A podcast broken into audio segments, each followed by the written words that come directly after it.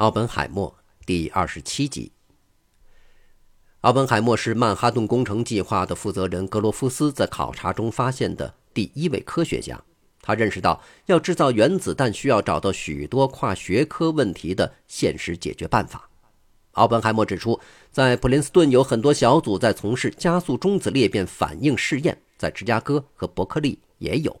有时，他们之间做的工作都是重复的，他们需要被整合在一起，相互协作。这种问题同样也出在格罗夫斯的工程师们身上。因此，当奥本海默提出建立一个集中实验室的想法时，他们都表示同意。奥本海默提出这一想法的目的，就像他随后所说的那样：我们现在可以开始紧紧地把这些化学的、冶金学的以及军械的问题牢牢抓在一起，而以前我们却没有这么做。会议结束一周后，格罗夫斯要奥本海默飞到芝加哥。在那里，他们会乘坐二十世纪特快号豪华专列去纽约。他们在火车上继续讨论。那时，格罗夫斯脑海里已经决定要奥本海默做那个提议要成立的中心实验室的候选负责人。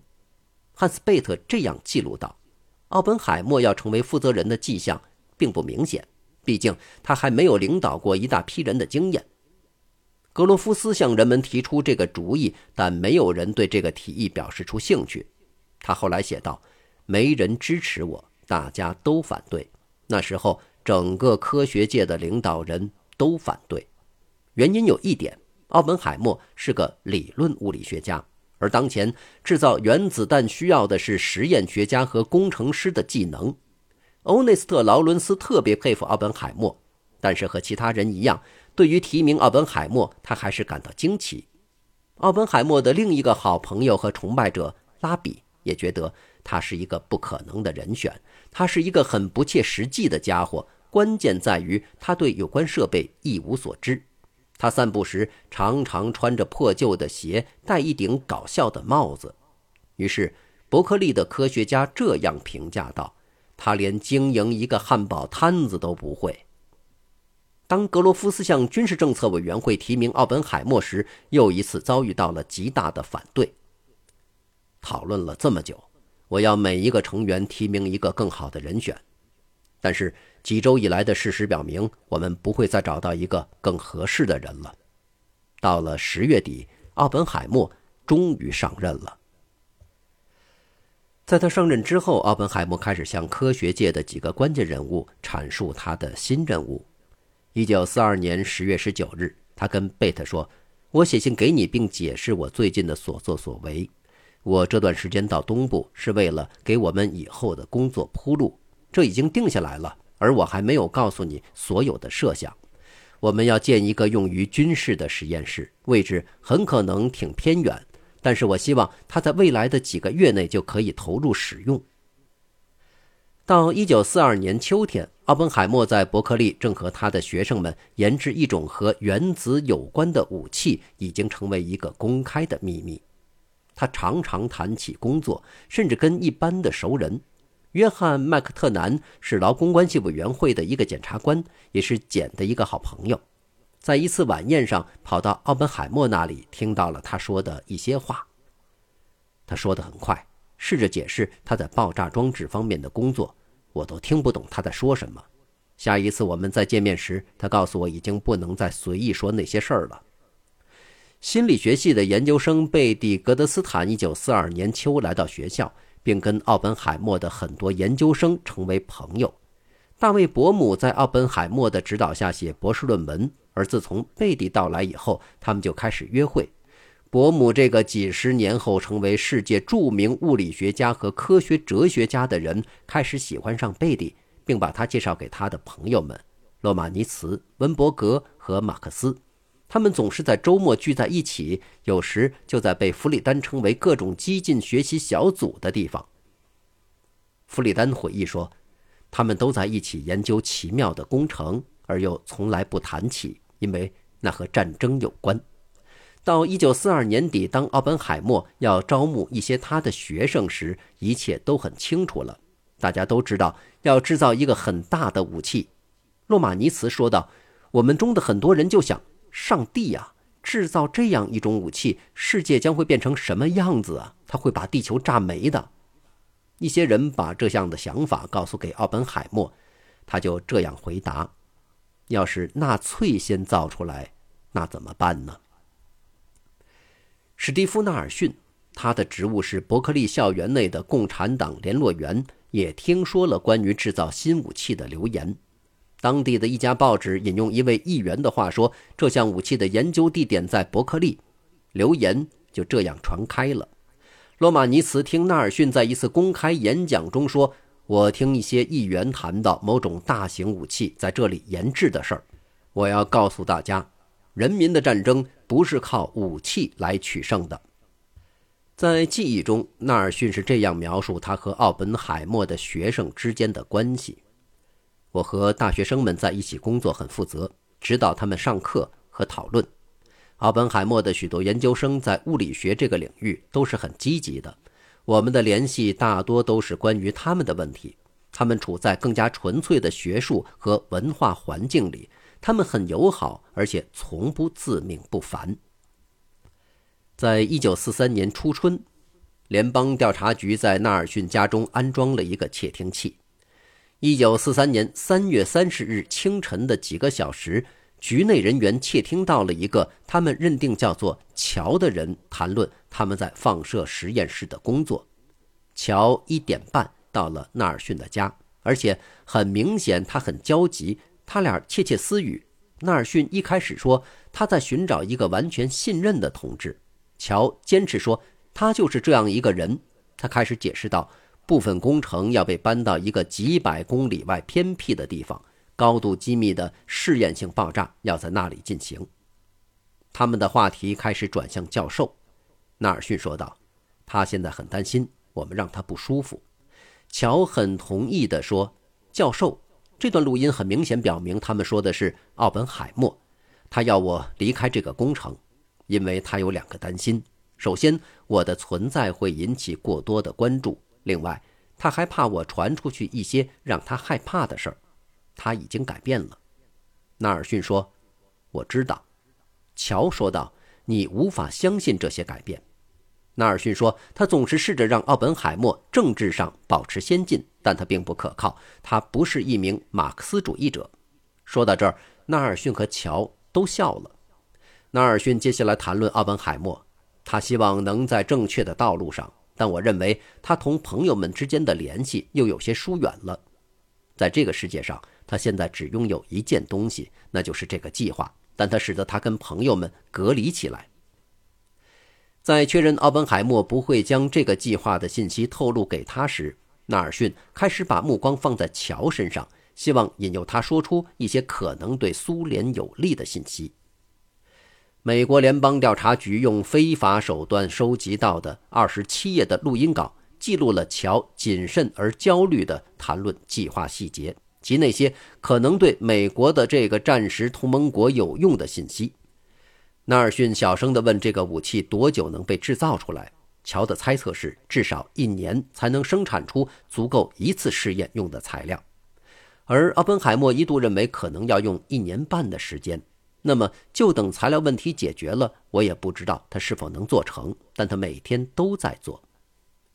在录音稿的这个地方。一位不知是美国联邦调查局还是军方情报官员的人写道：“乔这样说话的语气表明，奥本海默已经很谨慎地对纳尔逊封锁信息。这份录音稿表明，乔在给纳尔逊传递情报，但同时也说明奥本海默已经有了安全保密意识，并且纳尔逊总结说，他们已经不再合作了，因为奥本海默变得特别谨慎。”美国联邦调查局把一份这样的录音稿送到了洛杉矶 G 二陆军情报部的帕什那里。在报告当中，乔的身份一直未能够得到确认，而帕什是西海岸第九军情报部的主管。他在看到这个时候完全震惊了。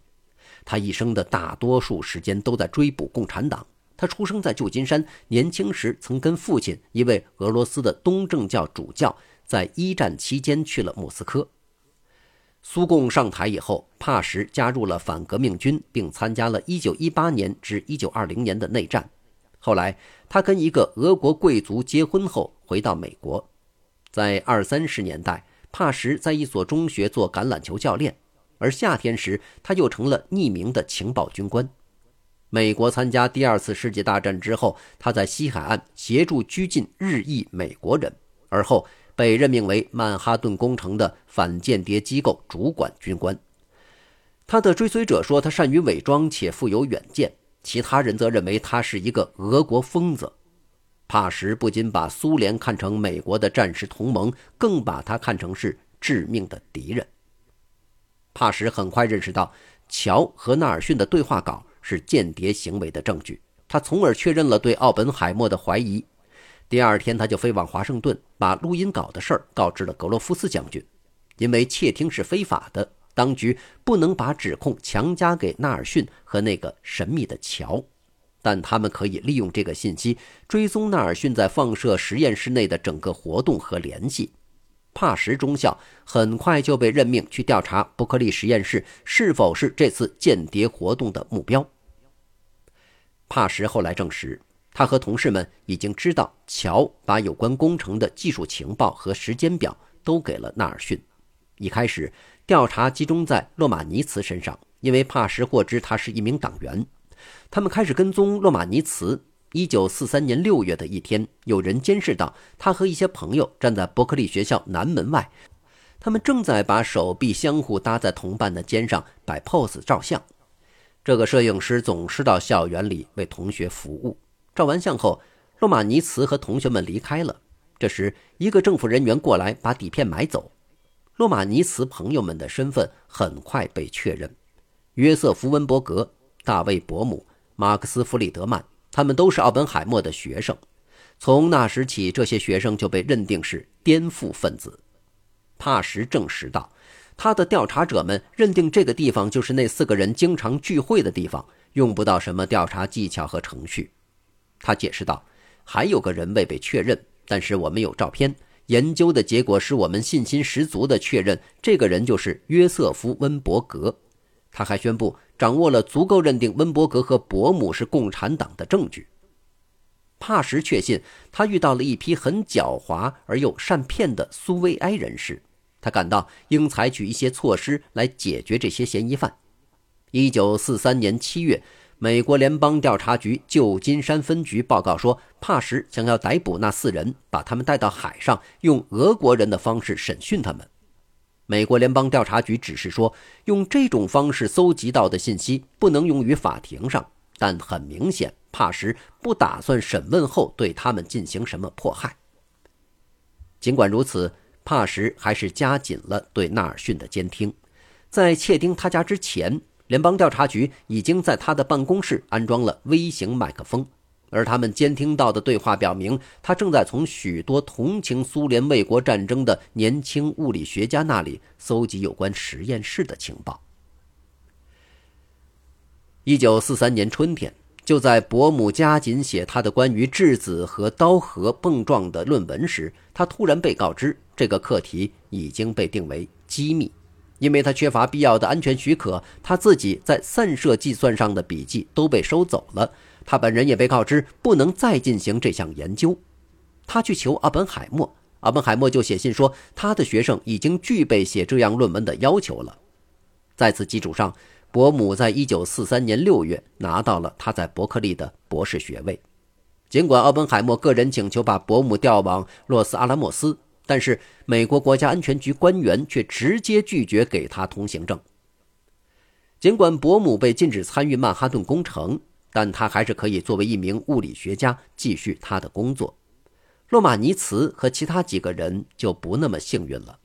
就在欧内斯特·劳伦斯任命他作为实验室和奥克里奇工厂之间的联络人时，洛马尼茨收到了一封入伍通知。奥本海默和劳伦斯都为他求情，但还是不行。洛马尼茨在美国本土的军营里度过了剩下的战争岁月。至于约瑟夫·温伯格，则被置于严密监视之下。当没有其他证据表明他和谍报活动有联系时，他也被应召入伍，去了阿拉斯加的陆军基地。在动身去洛斯阿拉莫斯之前，奥本海默打电话给纳尔逊，邀请他的朋友在当地的一家餐馆见面。他们一起在伯克利主街的餐馆吃了午饭。纳尔逊后来写道：“他看起来很兴奋，而没有焦虑。喝了一大杯咖啡后，奥本海默告诉他：‘我得跟你说再见了。我希望战争结束后再见到你。’他解释说，他不能说出他的去处，但这和战争有关。”纳尔逊只问他基地是否也一起去，然后这两个老朋友就聊起了战争近况。在要分开时，奥本海默抱怨西班牙共和国的忠诚战士就没打算要坚持到底，这太糟糕了。要不然我们早就把弗朗哥和希特勒一同埋葬了。纳尔逊后来在他的回忆录中写道：“这是我们俩最后一次见面。无论怎么说，奥本海默跟共产党的联系。”都是无关紧要的。感谢收听这一期，欢迎继续收听下一集。